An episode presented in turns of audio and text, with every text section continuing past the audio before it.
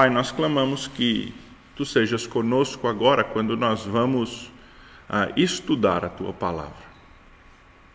Nós clamamos, ó Deus, que o Senhor venha a nos ajudar a compreender ah, qual é esta grande comissão que o Senhor deu para a igreja e como nós, cada um de nós, pode ah, cumprir esta grande comissão.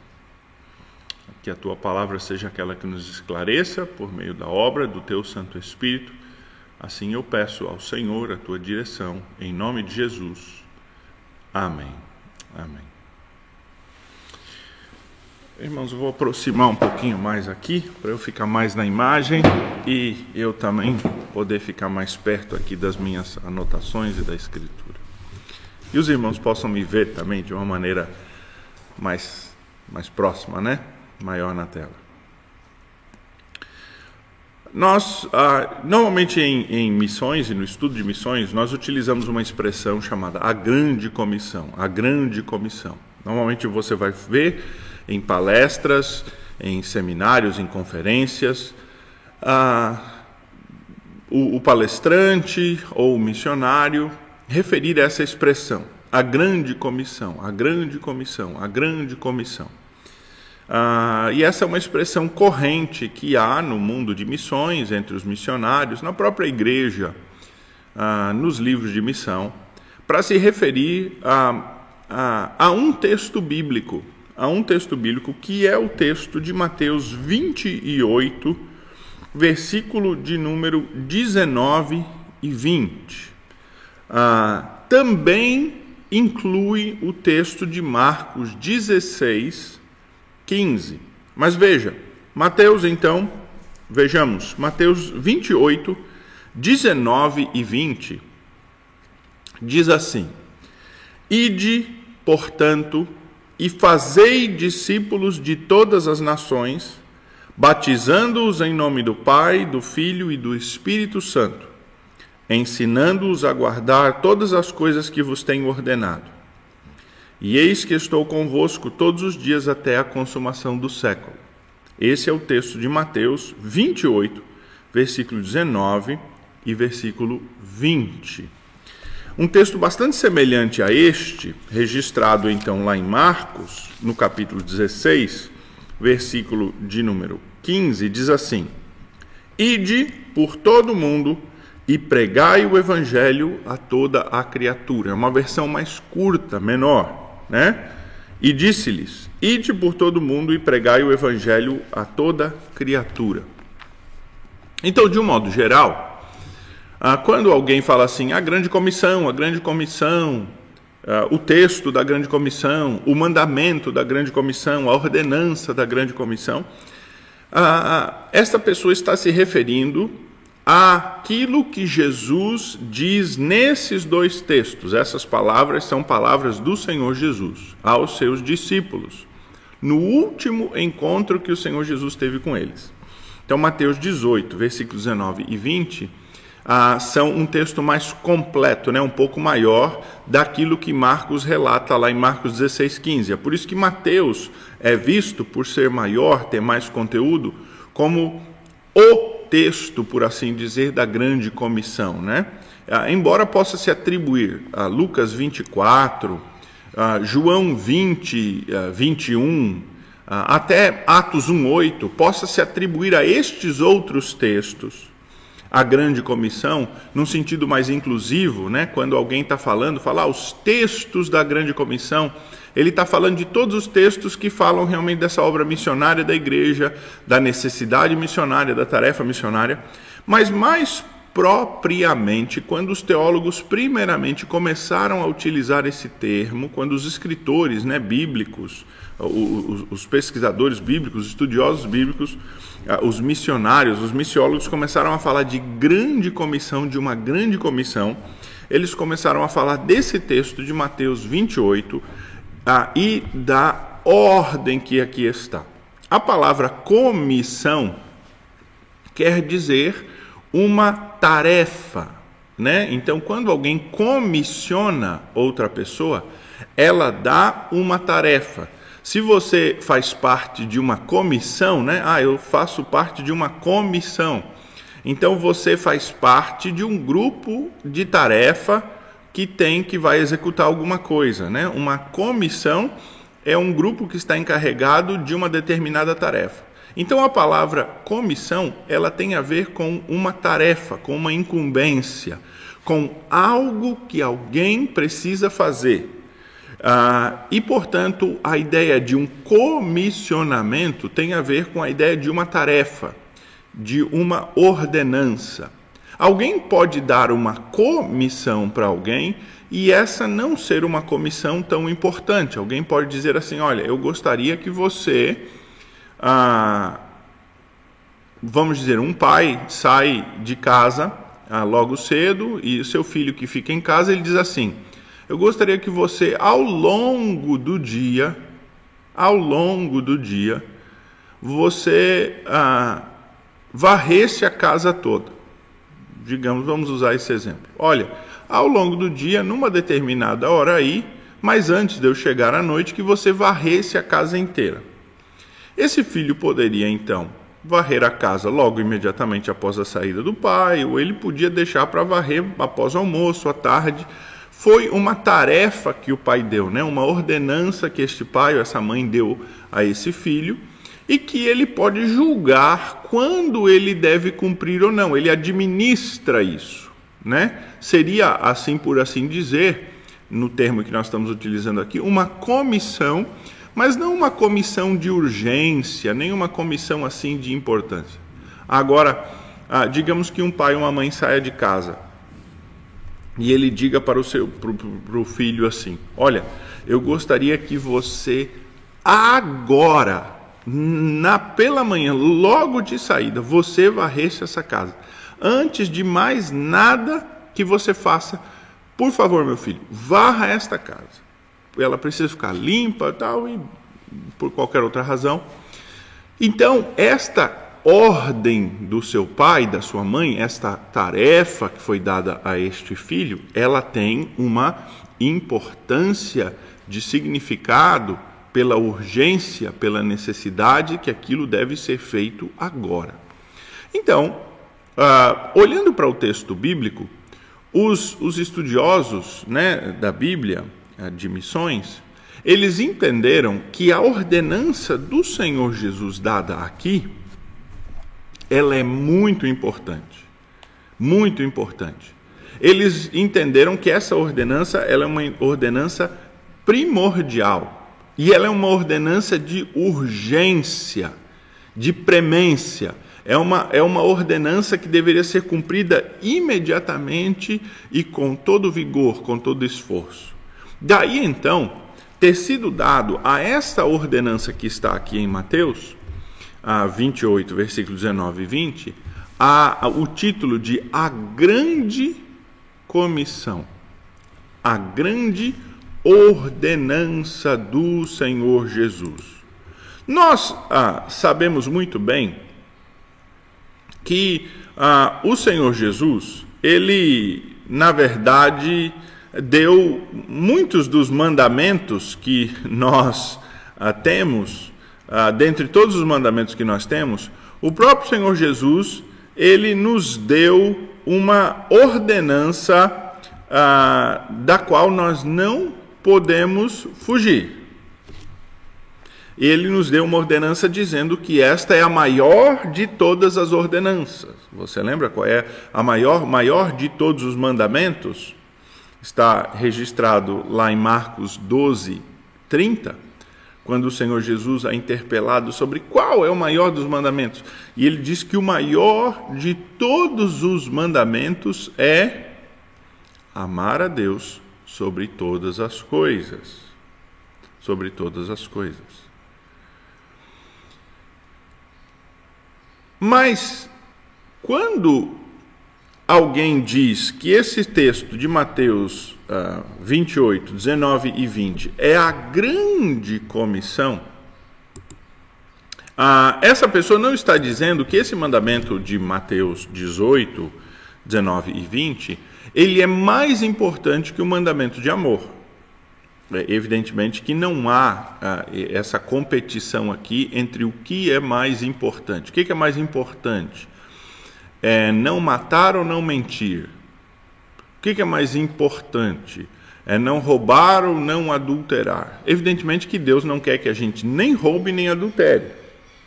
O apóstolo Paulo diz que quem quebra né, um só mandamento é culpado de toda a lei. Então, quando Deus dá uma lei, uma ordenança, de natureza moral, o que Deus quer é que nós cumpramos esta ordenança de natureza moral ah, absolutamente, que a gente não ah, faça escolhas entre elas. Agora, a grande comissão, ela não é, por assim dizer, ah, uma ordenança de natureza moral, que envolve necessariamente o pecado, uma ordenança que envolve uma transgressão ela se enquadra realmente nesse conceito de uma tarefa, né? De algo que nós somos enviados a Deus por fazer. E ela não pode, portanto, ser equacionada aos dez mandamentos. A grande comissão, ela não é o décimo primeiro mandamento. Nós não podemos dizer que esse texto da grande comissão, ele, portanto, seria um, o maior mandamento, o mais importante da nova aliança. Não. Amar a Deus sobre todas as coisas continua a ser o mandamento supremo de Deus, mas isso envolve um preceito moral, pessoal, de vida, e que, cuja transgressão envolve pecado. A grande comissão, ela é uma tarefa dada à igreja. E evidentemente que se a igreja negligenciar esta tarefa, ela vai incorrer em erro. Mas o seu pecado será negligência e não necessariamente ah, ah, algo especificamente designado por Deus, uma transgressão moral, como o adultério, ou roubo, ou a mentira. O que ah, nós estamos querendo dizer é que quando alguém diz assim a grande comissão, nós temos. Perdoe, irmãos. Deixa eu beber aqui um, um golinho de água. Então, quando alguém diz assim, a grande comissão, essa pessoa não está querendo dizer que este é o maior de todos os mandamentos, o maior de todos os mandamentos. E que se você não fizer isso, você é o pior de um cristão. Não, Deus se agrada que cada um de nós, como né, individualmente, manifestemos o fruto do Espírito. Já falamos aqui numa série de estudos sobre o fruto do Espírito que precisa haver na vida do cristão. Ah, Deus quer que a gente obedeça a sua lei. Já falamos aqui também numa série de estudos. Estou fazendo propaganda aqui da série de estudos, né? Volte, vá lá no nosso canal do YouTube, veja a outra série de estudos, tanto sobre o fruto do Espírito, sobre o papel da lei na vida do cristão. Então Deus tem ah, ah, na, na Escritura, na, na Bíblia, muitas ordenanças para a nossa vida daquilo que Ele quer de nós e, e Ele tem propósitos por meio delas. É, é esta ordenança aqui, este mandamento, por assim dizer, de Mateus 19, né, 28, 19, ele é, ele é um mandamento, ah, de fato, uma ordenança, e nós vamos ver que aqui é, é uma, é uma ordem mesmo, está no, no imperativo, né, Deus está ordenando aqui, mas ele é um mandamento que envolve uma tarefa extensiva, uma tarefa coletiva e não uma tarefa do indivíduo. Portanto, ele é o grande comissionamento que a igreja recebeu da parte do Senhor Jesus. Então é importante fazer essa distinção. Ao falar grande comissão, nós não estamos falando que este é o maior de todos os mandamentos mas nós estamos falando que esta é a maior das tarefas, das funções que Deus atribuiu ao seu povo na nova aliança. Como nós já falamos, há dois evangelhos que registram esta ordenança. Mateus ah, é aquele que normalmente é mais falado, né? Ele diz: ah, Ide, portanto, e fazei discípulos de todas as nações. Ide e fazei discípulos de todas as nações. E lá em Marcos é ide a, a, e pregai o evangelho a toda criatura, né? Ide por todo mundo, melhor dizendo, né, para ser mais preciso com o texto bíblico. Ide por todo mundo e pregai o evangelho a toda criatura. Então veja aí que nos dois textos ah, aparece esse id muito forte aqui, né? Id, id. E a, a, grande questão, então, é olhar para esse texto e tentar entender exatamente o que o Senhor Jesus está mandando os seus discípulos fazerem. Ah, ele está mandando esse, esse id aqui, né, muito forte. Mas será que o Senhor Jesus está ordenando ir? E, e ah, quando eu era menor na minha igreja, ah, eu digo mais jovem, né? Era criança e adolescente, ah, se enfatizava muito esse ir. Eu ouvia palestras, até ah, ah, conferências, né? Retiros em que se falou muito desse id, desse ir, e se enfatizava e se enfatizou exatamente esse id, ir, e eu ficava pensando, né? Será que Deus ah, me mandou ir e tal, e o apelo dos pregadores era sempre você, será que Deus não está te chamando para ir, para você ir? E a gente ficava se perguntando, eu ficava me perguntando, será que Deus não me chamou para ir? Será que eu, que eu tenho que ir ou não tenho que ir? E de fato esse elemento do ir, ele é importante no texto. Mas ao analisarmos o texto, nós percebemos que ele não é o centro da ordenança do Senhor Jesus. Nós vamos olhar primeiro esse texto de Marcos, porque Marcos foi provavelmente o primeiro texto a ser escrito, antes até de Mateus. Embora na nossa Bíblia vem primeiro Mateus, depois Marcos, o primeiro a ser escrito foi Marcos, é mais antigo. E Mateus, quando escreveu o seu evangelho, ele pega muito material de Marcos, ele repete no seu evangelho. Não era cola, não, não era plágio, ah, não, não, não havia essa intenção ah, má, ruim era realmente se basear e se fundamentar em Marcos e ampliar um pouco o relato. Então, Mateus escreve se fundamentando em Marcos, é por isso que Marcos, por exemplo, sendo o primeiro a escrever, ele é o menor dos evangelhos, ele é o mais resumido, ele inclusive não narra o nascimento do Senhor Jesus, ele é mais direto ao ponto, né, como nós falamos. E ele relata essa ordenança do Senhor Jesus ah, como ide por todo mundo e pregar o evangelho. Lá em Marcos, se nós olharmos, se você olhar em Marcos capítulo 16, voltando um pouquinho no versículo 14, ele diz assim: Finalmente apareceu Jesus aos onze, quando estavam à mesa, e censurou-lhes a incredulidade, a dureza de coração, porque não deram crédito aos que tinham visto já ressuscitado. E disse-lhes: Ide por todo o mundo e pregai o evangelho a toda a criatura. Então o Senhor Jesus apareceu a, aos discípulos aqui, e a, o, o, texto de, de Marcos nos dá a, a, ideia de que ele apareceu ali no cenáculo, em Jerusalém, e ali então o Senhor Jesus, como diz o texto, ele os repreende porque eles foram incrédulos para crer na ressurreição, e ele dá então essa ordenança. e assim se encerra o Evangelho de Marcos acabou o Evangelho de Marcos. Não tem a, aquele evento que é narrado por João da ida para Galiléia, lá do encontro na Galiléia, depois o retorno para Jerusalém, o último encontro no Monte das Oliveiras que Marcos ah, que, que, que, Lucas registra lá em Atos 1, o, o, Evangelho de Marcos ele resume tudo. Então, provavelmente, ah, ele está resumindo a história, compactando a história exatamente para cumprir o propósito do seu Evangelho. Não é que Marcos está adulterando a história de maneira nenhuma, é para fins realmente de resumir a história, Marcos está resumindo. E ele termina então com esta última ordenança. Aí, ide por todo mundo e pregai o evangelho a toda criatura. Esta é a última ordenança. A partir do versículo 19, você vai ver que ele diz assim: De fato, o Senhor Jesus, depois de ter lhes falado, foi recebido nos céus e assentou-se à destra de Deus. E eles, tendo partido, pregaram em toda parte, cooperando com eles o Senhor e confirmando a palavra por meio de sinais que seguiam.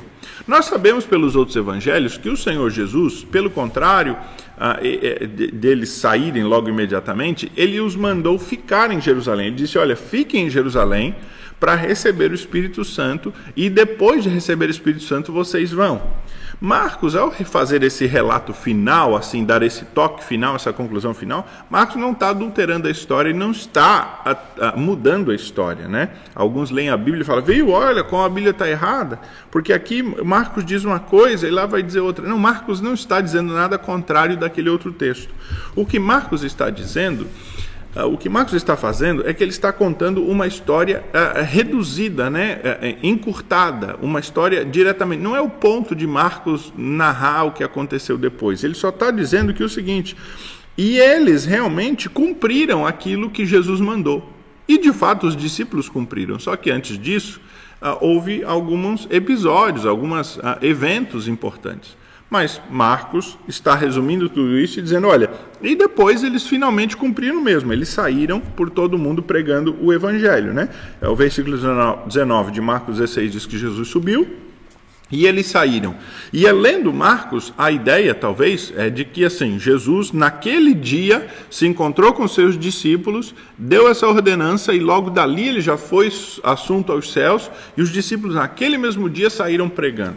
Nós sabemos que não foi assim. O Senhor Jesus ficou 40 dias com os discípulos, como eu falei, ah, mandou que eles fossem para Galiléia, se encontrou com eles lá, depois voltou para Jerusalém, depois foi assunto aos céus, os discípulos ficaram em Jerusalém, teve Pentecoste, eles pregaram em Jerusalém, depois teve a perseguição, e aí eles saíram, quer dizer, teve uma série de eventos ali ah, só que não é o propósito de Marcos esse. Marcos só quer dar aquele toque final, dizendo: olha, e, e Jesus, nos últimos momentos com os discípulos, mandou eles irem. E eles foram.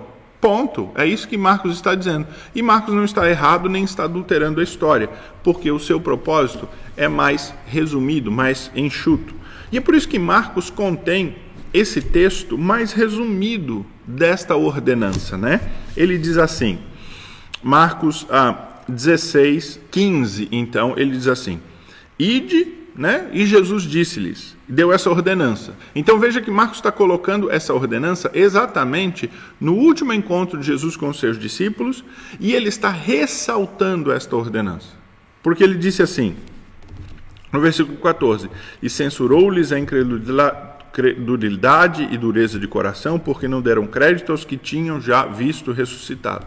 Então, ah, Marcos diz: olha, e Jesus falou com eles e os exortou, ah, só que ele não registra essas palavras de exortação. Ele não registra mais nada é do que Jesus ensinou. Ah, é, o ponto de Marcos aqui não é acrescentar novo ensino e nem explicar o que Jesus estava exatamente explicando ou informando os seus discípulos. O ponto de Marcos é focar neste mandamento, é falar desse evento para focar nesse mandamento. E este mandamento, essa ordenança do Senhor Jesus é: ide por todo mundo e pregai o evangelho a toda a criatura. Então, olhando para esse texto, nós temos aqui, por assim dizer, a, a, o, o, cerne do mandamento, né? O, o, miolo, o centro do mandamento, daquilo que Jesus manda os seus discípulos fazerem. E olhando para esse texto e olhando para a gramática do texto, nós percebemos que o verbo principal aqui desse texto, ele não é o id. Então veja aí, ele não é o id. O verbo principal do texto que é, na verdade, um, um imperativo, né? a ordem, o texto é o pregai. É o pregai. Ele é o centro deste versículo. Como é que nós sabemos isso? Nós sabemos isso pela forma verbal, quando nós fazemos aquela sintaxe do texto. Lembra quando você estava lá na escola e tem sujeito, verbo, predicado, os predicativos, e aí tem verbo principal, verbo auxiliar, frases coordenadas, frases assindéticas, toda aquela, aquela a, a, a, parte do português ali de interpretação de texto, das frases, de cada função de uma palavra numa frase. É mais ou menos isso que nós fazemos quando nós estudamos. É mais ou menos não, é exatamente isso que nós fazemos quando nós estudamos o texto bíblico. E quando nós então quebramos o texto bíblico né, no, no seu sentido, não porque a gente a, a, a, tem poder sobre o texto bíblico, né, e quer uh, escarafunçar ali e atribuir algum significado nosso. Mas nós queremos realmente olhar cada palavra e a função de cada palavra no texto bíblico, porque nós queremos que ali é a palavra inspirada de Deus que Deus deu essa palavra e, portanto, aquilo como o texto está, dentro daquela função, daquela sintaxe, há um ensino para nós. Não é só do significado geral, mas o significado específico ele contribui para o todo, né, para o significado geral. Então nós estudamos cada um desses textos, desses textos, olhando cada verbo, cada palavra, cada função. E quando nós utilizamos esse texto, nós vimos que o, o id ele, ele tem ele, o formato do id, né, o que forma essa palavra id, a, a formação, ela é de um verbo auxiliar em relação ao verbo principal que é o pregai. Na verdade, o ind, o id, ele é indo, né? Seria a ideia do quando ires, pregue o evangelho. Só que, como o verbo principal é um imperativo, o id ele se torna também um imperativo. Por quê? Porque não tem como pregar se você não for. Jesus não diz assim, olha, preguem, se possível vão. Não é esse o sentido do texto. Mas a ideia do texto ah, e, e, e o, o verbo principal e a ênfase do texto está em pregar o evangelho. Então, aquilo que o Senhor Jesus mandou os seus discípulos fazerem é que, na medida em que eles fossem, eles não deixassem de pregar. E exatamente é isso que o versículo 20, no final do, do capítulo 16, vai dizer. E eles, partindo, pregaram em toda a parte. Pregaram em toda a parte. É isso que o texto bíblico diz. Que eles cumpriram essa ordenança de pregar. O ir, ele é circunstancial. O ir é circunstancial. O ir, ele é, é, é necessário, mas ele está submisso ao pregar. Não adianta ir sem pregar. Não adianta ir e ficar calado. Não adianta ir, como ah, infelizmente alguns têm defendido, para a gente pregar com as nossas ações. Não.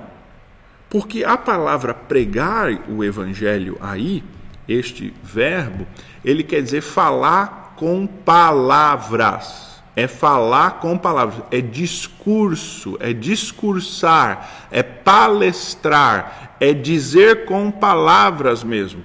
Então não há como nós cumprirmos esse mandamento de ir para pregar com a minha vida. Algumas modalidades de missões, hoje em dia, infelizmente, têm se dedicado à ação social e enfatizado tremendamente a ação social, sem ao mesmo tempo trazer uma mensagem firme e forte da palavra de Deus. Alguns chegam ao ponto de dizer que nós cumprimos a nossa função de missão social e nós damos o exemplo com a nossa vida e com a misericórdia, e então, se depois eles vierem nos procurar, interessados em ouvir, nós então pregamos. Este não é o objetivo da missão que Deus deu à igreja. Deus não deu esta ordenança, olha, vão e atendam os necessitados. Esta não é a ordenança. Ele disse: ide e pregai. O mandamento só inclui pregação.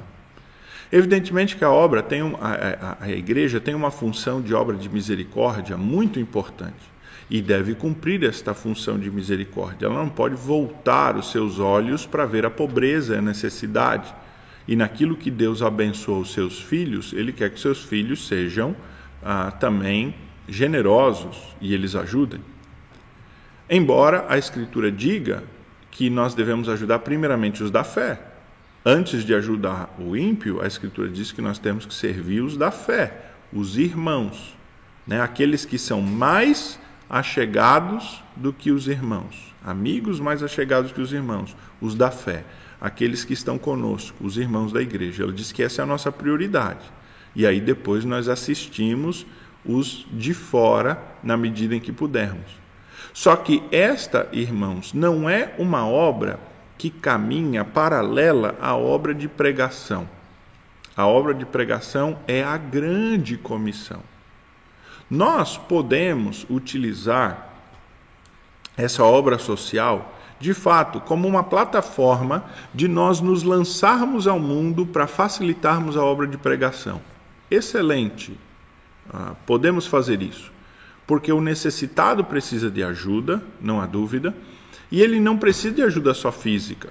O que precisa de ajuda física está precisando de ajuda espiritual também. Tenha certeza disso. Quem está numa situação difícil fisicamente, uh, ele precisa daquela ajuda física, daquele momento, daquela comida, daquele alimento, daquela roupa, daquela consulta médica, daquele medicamento, daquela ajuda para um emprego, para a reestruturação da sua vida, para vencer o vício, mas ele precisa de Cristo, de tudo aquilo que pode ser dado espiritualmente.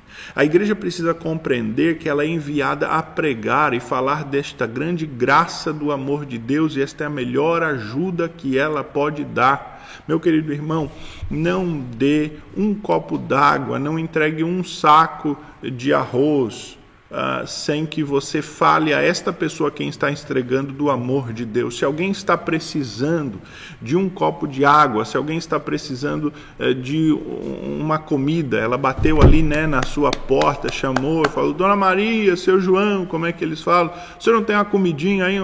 Você entregue a comida e você fale do Senhor Jesus. Para isso você tem muitos meios. Tem um folheto na sua casa. Nós temos aqui o, o, o pão diário que é um livretinho né, com as devocionais, quem sabe você pode dar. Temos folhetos aqui na igreja que você pode entregar. Você mesmo pode ter outros recursos. E você uh, nunca deixe de falar da graça de Deus para o necessitado. Porque a comida vai preencher a necessidade do momento, né? A roupa que você dá vai cobri-lo para aquele inverno, né? para aquele momento mas a graça de Deus é uma, é, vai supri-lo eternamente. E a igreja foi incumbida exatamente de carregar esta tarefa de proclamação verbal. Ide, né? E pregai. Nós não vamos e nós não avançamos para fazer ação social. A ONU faz ação social, a Unicef faz ação social, os espíritas fazem muita ação social. Ah, mas nós vamos e fazemos o que precisa ser feito, mas fundamentalmente mantemos na nossa consciência de que nós devemos pregar, pregar. Lembra que o apóstolo Paulo diz a Timóteo assim: prega, ensina, insta, exorta, quer seja oportuno e quer não. Veja, meu querido irmão uh, cristão, eu e você temos essa obrigação da gente levar o evangelho até quando é importuno. Inoportuno, melhor dizendo, para alguns. Se você ficar esperando a oportunidade de pregar só quando assim a pessoa estiver completamente disposta, disponível, aberta para ouvir e dizer assim: não, agora eu tirei tempo na minha agenda, eu quero que você me fale aí tudo do seu Deus, me explica totalmente. Ah, você possivelmente nunca evangelizará alguém. Porque são raríssimos os casos de alguém que faz isso. E quando uma pessoa faz isso, ele é como fruto maduro caindo do pé. Né? Ela já creu praticamente, ela só não entendeu direito, mas já creu. Ah, eu e você, quando levamos a mensagem do Evangelho, como cumprimos o mandamento, um missionário, quando vai para o exterior, ele precisa ser ousado ter ousadia de fé, sabendo que nós estamos levando a mensagem de salvação eterna, esta proclamação. E, portanto, nós pregamos. Isso, irmãos, é importante, nós temos que ter em mente esta, esta consciência de que o pregar é um mandamento, porque ah, se nós enfatizarmos de, demais o ir, nós podemos achar que ao irmos nós já estamos cumprindo o mandamento, quando não é verdade. Então vamos dizer assim: alguém aqui na nossa igreja de Pissarra se sente chamado para ir para a missão. E essa pessoa então se prepara, ela faz todos os cursos, ela faz o levantamento de fundos, o seu projeto é aprovado e ela é enviada. E ela vai lá para o Iraque, para o Afeganistão, para o Oriente Médio, e chegando lá, onde quer que ela esteja, ela começa a ajudar ah, numa escola. Mas lá, nessa escola, ela só ensina ou matemática ou isso ou aquilo e nunca fala de Jesus. Nunca fala de Jesus. Ah, este missionário ele não está cumprindo a sua função. Esse missionário não está cumprindo a sua tarefa. Porque a tarefa é do ir para pregar. Isso não quer dizer que esse missionário vai chegar lá, né, com uma camisa eu amo Jesus, né, vermelha, né, amarela, chamativa, fluorescente, de qualquer cor, que chame bem a atenção. E, e, ele vai sair. Você é cristão? Não. Crê em Jesus, querido. Não quer dizer que o missionário vai ser imprudente. E de fato, principalmente em países como esse que eu falei, né, Iraque, Afeganistão, os cristãos precisam ter muita sabedoria e muita prudência em pregar até para que eles não se ponham em perigo. Embora a missão sempre vai envolver, envolver perigo, mas o perigo tolo é imprudente. Então o missionário ele vai ter que, que ter esse discernimento de Deus, de aproveitar oportunidades que lhe são dadas. E quando, digamos, se ele foi lá e ele é um professor, de fato, a sua função principal é dar aula, realmente. E em sala de aula, ele vai, entre... vai dar o conteúdo que tem que dar. Se ele foi lá para ser um professor de matemática, de ciências, como a sua entrada no campo, e os missionários usam isso mesmo, eles usam uma, um, um método de entrada no campo, um, um método para eles se estabelecerem naquele lugar. Então, ah, quando um missionário tem uma profissão, que seja, por exemplo, um dentista, um enfermeiro, um professor mesmo, ele utiliza desta profissão para que ele possa se estabelecer naquele lugar e, partindo então desta profissão, se estabelecendo ali, ele possa criar a oportunidade de pregar. Então, ele vai desempenhar essa sua função, né? Se ele é um professor em sala de aula, ele vai dar a aula, mas ele vai estabelecer relações e ele vai buscar oportunidades para falar de Cristo. Agora, digamos que esse missionário, ele vai realmente para um país onde a liberdade de expressão. Digamos que ele vá para um país onde há plena liberdade de expressão, um país da África, por exemplo que há plena liberdade de expressão, em que o cristianismo é livre, pode ser desenvolvido, a, a, grande liberdade. Vamos pensar aí em um país de fala portuguesa, como, como Angola, como Moçambique, por exemplo, e um missionário vá para lá. Aí então, irmãos, esse missionário, ele vai se engajar em falar o evangelho, nem que seja em praça pública mesmo, ou de casa em casa, ou vai bater de porta em porta, ele vai se engajar nessa obra em todas as oportunidades, em meios que Deus lhe der, porque este é o centro do Evangelho, é pregar. Quando o missionário sai daqui e vai para lá, ele tem que ter o seu foco é nisso, ele tem que ficar pensando nisso, ele tem que é, engendrar meios né, e usar oportunidades para ele poder pregar o Evangelho. Porque esta é a grande ordenança do Senhor Jesus. Não é ide por todo mundo e façam caridade, não é tão pouco, olha, vivam o evangelho da melhor maneira. Né? Há uma frase que é atribuída a, a São Francisco de Assis, né? Ah, que é ah, pregue o evangelho, se possível, use palavras. Irmãos, me perdoem aqui a expressão, não é isso que a Escritura está dizendo, isso não é o ensino da Escritura. A Escritura está dizendo use palavras. Use palavras. Eu e você precisamos usar palavras. Ela está dizendo para nós irmos e precisamos ir. Isto envolve, por quê? Porque se nós estamos aqui, se aqui é a igreja, a igreja já está aqui, já está vivendo nesse meio, ela precisa ter essa consciência do sair daqui para ir aonde não há ninguém. Então o ir é importante, mas o ir só faz, eh, só tem sentido quando alguém prega, quando alguém fala. E esta pregação é uma pregação verbal. Veja aí em Mateus 16, em Marcos 16 que o texto diz: "Ide por todo o mundo e pregai o evangelho a toda criatura". Então veja esses dois, todo mundo e a toda criatura. Quando você vai, você não se restringe a uma localidade, você vai a todo lugar. Então, a ordenança é para que eles fossem a todo lugar. E o mandamento de pregar é a toda criatura. Por que toda criatura? Ah, porque o, eles não deveriam se restringir a, a, a ninguém. Quem você vir, a, aquele que você ver, com quem você conversar, você pregará. Você vai por todo mundo. É a extensão geográfica? É o mundo todo. E qual é o seu alvo no mundo? Todo mundo. Veja que neste mandamento de Marcos, o, o negócio é amplo mesmo. Olha, você vai por todo mundo, você vai pregar para todo mundo. Com o foco, pregar. Mas é em todo lugar, em todo mundo. Esta a, a restrição Portanto, a, a, essa restrição, essa amplitude, ela está quebrando aquela restrição de que Deus diz, né?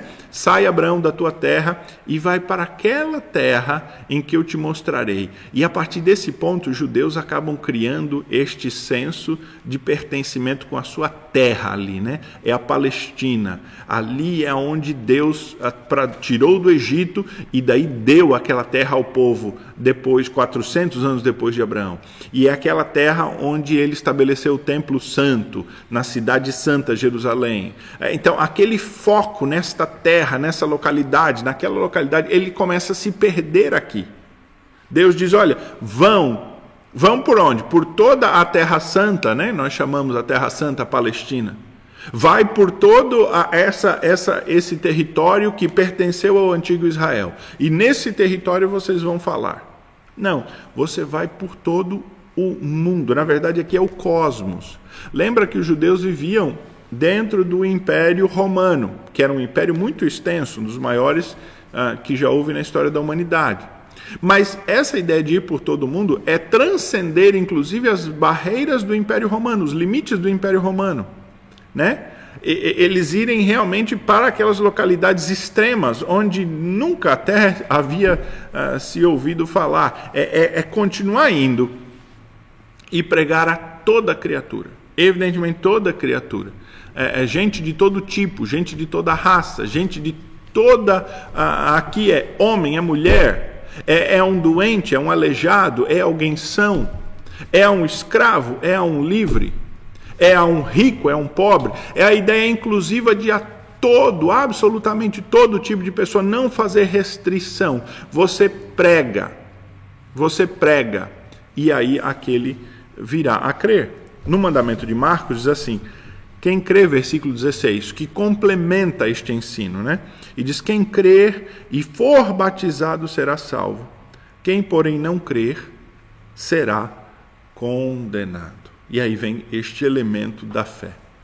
Você vai, prega. Os que crerem vão ser batizados e eles vão ser salvos. Os que não crerem serão condenados. Veja aqui, ah, o que o texto bíblico está dizendo é que a, a fé ela acompanha a pregação e a consequência da fé é o desejo do batismo, é o batismo que vem logo em seguida. Então, alguém, veja essa sequência: alguém ah, tem um chamado de Deus para ir e pregar, e ele vai, ele prega, alguém crê e alguém é batizado. Esta sequência o apóstolo Paulo apresenta a nós lá em ah, Romanos, capítulo de número 10. Veja que o apóstolo Paulo uh, diz assim: a Romanos 10, a partir do versículo de número 12, ele diz assim: Pois não há distinção entre judeu e grego, uma vez que o mesmo é Senhor de todos, rico para com todos os que o invocam. Então, Paulo aqui está falando que realmente Deus salva gente de todo tipo, salva judeu, salva grego, salva o escravo, salva o livre, salva homem, salva mulher, salva o rico, salva o pobre. Deus faz, uh, uh, salva a todos. Uh, e, e, e todo que confessar o nome do Senhor Jesus será salvo. Veja aí, é o que ele disse no versículo 13. Ele cita um versículo bíblico. Ele vai pegar um texto da antiga aliança, lá do profeta Joel, e ele diz: todo aquele que invocar o nome do Senhor será salvo. Então Paulo diz: ó, esse todo não é todo judeu que invocar o nome do Senhor Jesus será salvo. Esse todo, está dizendo Paulo, que o profeta Joel falou, é todo homem, toda mulher, qualquer ser humano, qualquer um que invocar verdadeiramente, que clamar, que se converter ao Senhor, né, que buscá-lo em fé, este será salvo. Então, Paulo está fazendo esse ponto aqui em Romanos 10, que nós viemos estudando nos últimos textos, ah, nas últimas palestras, de que Deus não queria só a salvação dos judeus, Deus tinha um plano para gentes de outros povos. É este o ponto dele. E aí então veja o que ele diz então a partir do versículo 14, Romanos 10, 14. Como, porém, invocarão em quem não creram? E como crerão naquele em quem nada ouviram? E como ouvirão, se não há quem pregue? E como pregarão, se não forem enviados? Como está escrito, quão formosos são os pés dos que anunciam as boas novas, dos que anunciam o Evangelho. Quão formosos são os pés. Então veja esta sequência. Ele está dizendo: olha, eles invocam o nome de crer, e o invocar aqui é o sentido de, de adorar, né, de buscar a Deus. Eles invocam o nome de Deus porque eles creram. Eles creram porque eles ouviram. Eles ouviram porque alguém pregou. Alguém pregou porque ele foi enviado. Então veja este processo: alguém é enviado, prega, um outro ouve, crê, e invoca o nome do Senhor Jesus, se torna um adorador. Este processo é um processo que envolve desde a saída de aqui onde eu estou até então a transformação da vida pessoal daquele que está lá. É um processo que envolve ah, ah, um esforço tanto coletivo quanto uma transformação individual e Deus operando no todo através de tudo isso. É esta ordenança que está lá em Marcos 16, quando ele diz assim: ah, Ide por todo mundo e pregai o evangelho a toda criatura. Quem crer e for batizado é salvo. Não é aqui, veja, que o batismo efetiva a salvação de alguém. O batismo aqui está colocado: quem crer e for batizado será salvo, é porque todo que crê tem o desejo de ser batizado é um desejo natural daquele que crer do ser batizado. Ah, é, é, é, é impossível que alguém creia e aceite o Senhor Jesus e seja ensinado sobre o batismo e sobre a igreja e diga assim: não, eu creio no Senhor Jesus, mas eu não quero fazer parte da igreja, não quero batismo. Todo o que crê, ele cria esta ânsia, esse desejo pelo batismo, por tomar a ceia, pela igreja. É natural. Então, o batismo e o desejo do batismo é tido como uma evidência de salvação, mas não é a necessário para a salvação. Digamos que ah, alguém recebeu a mensagem do Evangelho, ouviu, creu com o seu coração e deseja ser batizado, e, e até ah, ah, estava programado para ser batizado, mas antes do seu batismo essa pessoa vem a morrer. Ela foi salva verdadeiramente ou não? Se ela creu de coração, foi. Não é o batismo que efetiva a sua fé. A fé é efetivada, a, a, a salvação é efetivada pela fé. E isso fica muito claro na linha seguinte, quando ele diz assim: Quem crer e for batizado será salvo, quem, porém, não crer será condenado. Veja que para a condenação só basta não crer. Né? Não diz assim, olha, quem não crer e não for batizado não é salvo. É, o batismo aqui nem importa. Se você não crê, já está condenado. Não, não, não, porque a fé é o elemento fundamental. Então, o, o que o batismo adiciona a esse mandamento é algo muito interessante aqui, muito importante, porque veja, este missionário que foi enviado pela igreja, que está indo, cumprindo esse ID, e que prega o evangelho, e pessoas creem, este missionário ele vai batizar pessoas. Então veja, o missionário que vai, ele vai com autoridade para batizar. E quem que tem autoridade para batizar? Quem tem autoridade para batizar é a igreja que atribui ao pastor, né? Eu sou pastor da igreja e só eu batizo. Mas não é só eu batizo porque eu sou o melhor e eu tenho o poder de batizar. Não, é porque eu recebi da igreja a ordenação, a imposição de mãos, e eu fui ordenado, atribuído este cargo, esta função para batizar. Pense aí, por exemplo, num guarda de trânsito. Um guarda de trânsito, ele tem a função e a atribuição de dar uma notificação ou uma multa, né? Ou atribuir uma infração a alguém. Então, digamos, o guarda no trânsito, ele atribui infração. Mas esse mesmo guarda, ele tira a sua farda, ele sai do seu horário e ele vai para casa. Ele pode dar atribuição de trânsito, uma, uma, infração de trânsito? Ele pode multar alguém? Não, porque ali ele é indivíduo, ele não está na função. Na função, ele tem autoridade para isso. É a mesma coisa o pastor. O pastor, ele atribu é atribuído a ele esta função, enquanto ele estiver na função de pastor, ele está exercendo essa autoridade para o batismo, que é uma autoridade que é da igreja e a igreja atribui a ele para exercê-la. Se este cara, ele for um pastor, ele for destituído do ministério, ele deixar, ele for, né, ele, despojado do ministério, como nós falamos, né, a palavra chama despojamento, ele for destituído, ele deixar de ser pastor no popular, ele não pode sair batizando pessoas, porque era uma função de atribuição da, do cargo, da incumbência que ele tinha. Então, o missionário, quando ele vai, né, esse, ele vai com o poder de pregar para as pessoas crerem e batizar. Então veja que aqui nós estamos falando do missionário como um cargo comissionado, né? É um cargo comissionado. O que quer dizer, irmãos, algo muito importante para nós, que nem todos são missionários. Há alguns que acreditam que este mandamento, essa ordenança, é uma ordenança para ser cumprida por todo cristão. Todo cristão tem o dever de cumprir esta ordenança aqui, ide e pregar. E eu ah, entendo que não. Deus deseja que toda a sua igreja testemunhe, mas Deus chama umas pessoas em especial para pregarem o Evangelho. Ele chama algumas pessoas em especial para pregarem o Evangelho, para saírem daqui e elas irem lá para o outro país. Nós já falamos de Atos 1,8 aqui. E eu já disse que lá em Atos 1,8, o Senhor Jesus anuncia o poder do Espírito que vem sobre os seus discípulos para transformá-los em testemunhas. E eu acredito, irmãos, que não pode haver um cristão verdadeiro que tenha crido em quem o Espírito Santo tenha vindo habitar no seu coração que ele não seja uma testemunha. Então, todo o cristão tem a obrigação de testemunhar.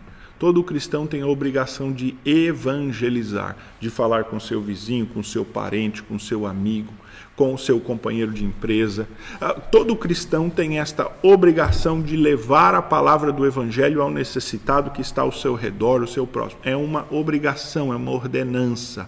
É deveria ser algo até natural do cristão. Então, eu não estou dizendo que Deus só chamou uns para pregar e o resto Deus chamou para ser cristão, vir à igreja frequentar e ficar caladinho em casa. Não é absolutamente isso que nós estamos falando aqui, nem que eu estou defendendo. Você e eu, como cristãos, simplesmente temos que viver a nossa fé e sermos vocais, verbais, falar de Cristo realmente para o nosso parente, para o nosso amigo, para o nosso companheiro de trabalho, para o nosso vizinho, onde quer que nós estejamos, além de viver o Evangelho com pureza, com integridade, com caráter cristão no nosso meio, influenciando pelas nossas atitudes também. Não há dúvida disso. Isto é certo. Mas Deus chamou alguns para serem pastores, irem estudar, se preparar e serem pastores. Deus chamou alguns para serem diáconos, a quem Ele deu o dom da misericórdia, do serviço, que é muito importante na igreja. E Deus chamou alguns para serem missionários. Alguns que têm em si, sentem no seu coração esse desejo, esta vocação deles por assim dizer, interromperem a sua vida aqui, deixarem o seu emprego, largarem a sua família para trás e eles irem para um outro lugar estranho, no meio de um outro povo. Mas eles sentem que é seu desejo, é sua missão, Deus os incumbiu de fazerem isso. E aí, quando este nosso irmão, ele vai, primeiro, ele vai enviado pela igreja, e segundo, ele vai com a autoridade da igreja. Porque então esta tarefa é uma tarefa, a tarefa missionária, ela não foi dada a indivíduos, né? ela foi dada à igreja, a quem Deus atribuiu. A quem o Senhor Jesus estava dando este mandamento? A indivíduos? Não, aos doze apóstolos. Quem seriam os doze apóstolos? Os fundadores da igreja. E a igreja, lá em Atos, né, aqueles que são essas pedras angulares, Paulo vai dizer, não pedra angular, mas pedras importantes, para a formação uh, do fundamento da igreja, Paulo vai dizer lá em, em, em Efésios 2, estes apóstolos, eles, a, a, eles foi atribuído este, este poder que o Senhor Jesus lhes deu da organização da igreja, e eles são aqueles que autorizam a igreja no poder de Cristo. E uma vez que a igreja tem este poder que vem de Cristo, que é o seu cabeça, ela então começa a destacar estes missionários e a capacitá-los para eles irem. Nós vimos que ah, no último estudo que é isso que a igreja de Antioquia fez, né? sob a direção do Espírito, quando o Espírito Santo diz assim: separai a Barnabé e Saulo para uma missão que os tem ordenado. Eles separam Barnabé e Saulo e eles enviam Barnabé e Saulo para pregar. E, e Barnabé e Saulo, depois de terem pregado, retornam para Antioquia e dão um relatório porque era uma função da igreja. Quando Barnabé e Saulo foram, eles foram debaixo da ordenação, né, da imposição de mãos, que é um ato simbólico, mas muito importante e fundamental, da igreja autorizar alguém. Então, o missionário é esta, esta pessoa que vai ah, para pregar o evangelho, para batizar os que creem no nome da igreja, e esta é uma função e tarefa que Deus chamou de alguns. Irmãos, eu me delonguei um pouquinho mais na minha explicação de Marcos e vou deixar então para falarmos de Mateus um pouquinho mais na próxima aula, para não ah, não teria evidentemente nenhuma condição de nós continuarmos aqui porque seria muito longo. Então, próxima aula nós vamos entrar ah, nessa ah, Mateus ele traz um texto um pouco mais expandido, né, um pouco maior ah, e, e, ele tem mais detalhes sobre esta ordenança. Então a gente vai ampliar naquilo que aqui de Marcos é dito lá em Mateus para compreender melhor esta grande comissão. Vamos concluir com uma oração então? Pai bondoso, Pai de amor, nos ajuda a entender mais e mais esta grande comissão e o papel que o Senhor tem para nós, aqueles que não fomos chamados para ir aqui onde nós estamos e, ó Deus, continua a despertar na tua igreja aqueles que são chamados para ir. Quem sabe, ó Deus, algum irmão que nos ouve, que ouve essa palestra, ele sente-se, ó Deus, despertado para ir. Confirma, ó Deus, esse chamado no seu coração. Confirma esse despertamento, ó Deus, de se dar e dedicar à tua obra. E assim, ó Deus, mostra o caminho a este servo teu, serva tua, ah, para fazer a tua vontade, ó Deus.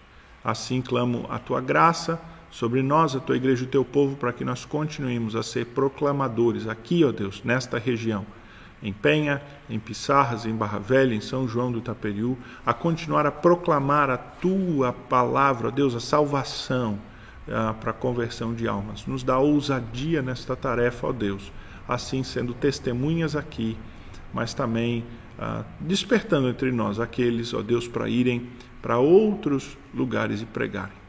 Assim, ó Pai, fica conosco nesse dia de domingo. Clamamos a tua bênção, em especial sobre os pais, nesse dia dos pais, que o Senhor continue capacitando os teus servos a cumprirem esta tão uh, bonita, bela uh, tarefa, mas tão difícil tarefa de liderar o seu lar, uh, de educar os seus filhos, de amar a sua esposa como Cristo amou a igreja, ó Deus. Assim capacita os pais para que eles sejam ah, reflexos do que tu és, ó Deus verdadeiro. Assim nós oramos, clamando e te ah, pedindo essas coisas e ah, agradecendo-te pela obra grandiosa de salvação do Senhor Jesus em nosso favor, no nome de quem nós oramos. Amém.